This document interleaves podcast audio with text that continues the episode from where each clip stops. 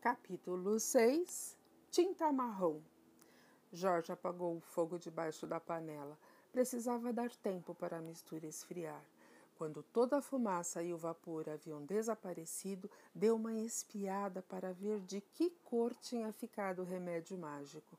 Estava de um azul escuro e brilhante. Precisa de mais marrom, disse Jorge. Precisa ficar marrom, senão ela vai suspeitar de alguma coisa.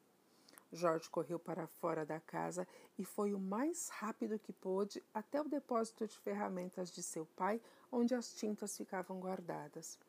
Havia uma fileira de latas na prateleira de todas as cores: preto, verde, vermelho, rosa, branco e marrom.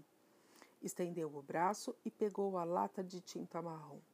O rótulo dizia apenas: tinta brilhante marrom escuro, um litro. Pegou uma chave de parafuso e destampou a lata. Estava quase cheia. Correu de volta à cozinha, despejou tudo dentro da panela. A panela agora estava cheia até a boca. Com muito cuidado, Jorge mexeu a tinta com uma colher de pau de cabo comprido. Ahá! Estava ficando marrom, um lindo tom de marrom bem cremoso. Cadê o meu remédio, garoto? escutou a voz vindo da sala. Você se esqueceu de mim? É de propósito. Vou contar para sua mãe. Não me esqueci, não, vovó, Jorge respondeu. Estou pensando em você o tempo todo, mas ainda faltam dez minutos. Seu vermezinho insuportável! A voz gritou de volta. Você é uma lesma preguiçosa e desobediente e está crescendo depressa demais. Jorge pegou o frasco do verdadeiro remédio da vovó na bancada, tirou a rolha e derramou tudo no ralo da pia.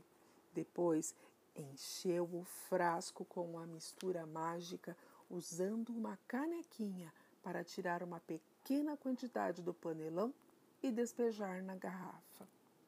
Tampou o frasco de novo com a rolha. Será que já tinha esfriado? Ainda não. Segurou o frasco debaixo da torneira fria durante alguns minutos. O rótulo soltou com a água, mas não fazia mal. Secou o frasco com um pano de prato. Agora estava tudo pronto, tudo preparado. Chegou a hora. Está na hora do seu remédio, vovó, ele gritou. Espero que sim, veio a resposta mal-humorada.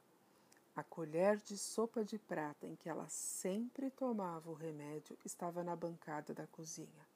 Jorge apanhou-a. Com a colher em uma mão e o frasco na outra, dirigiu-se para a sala.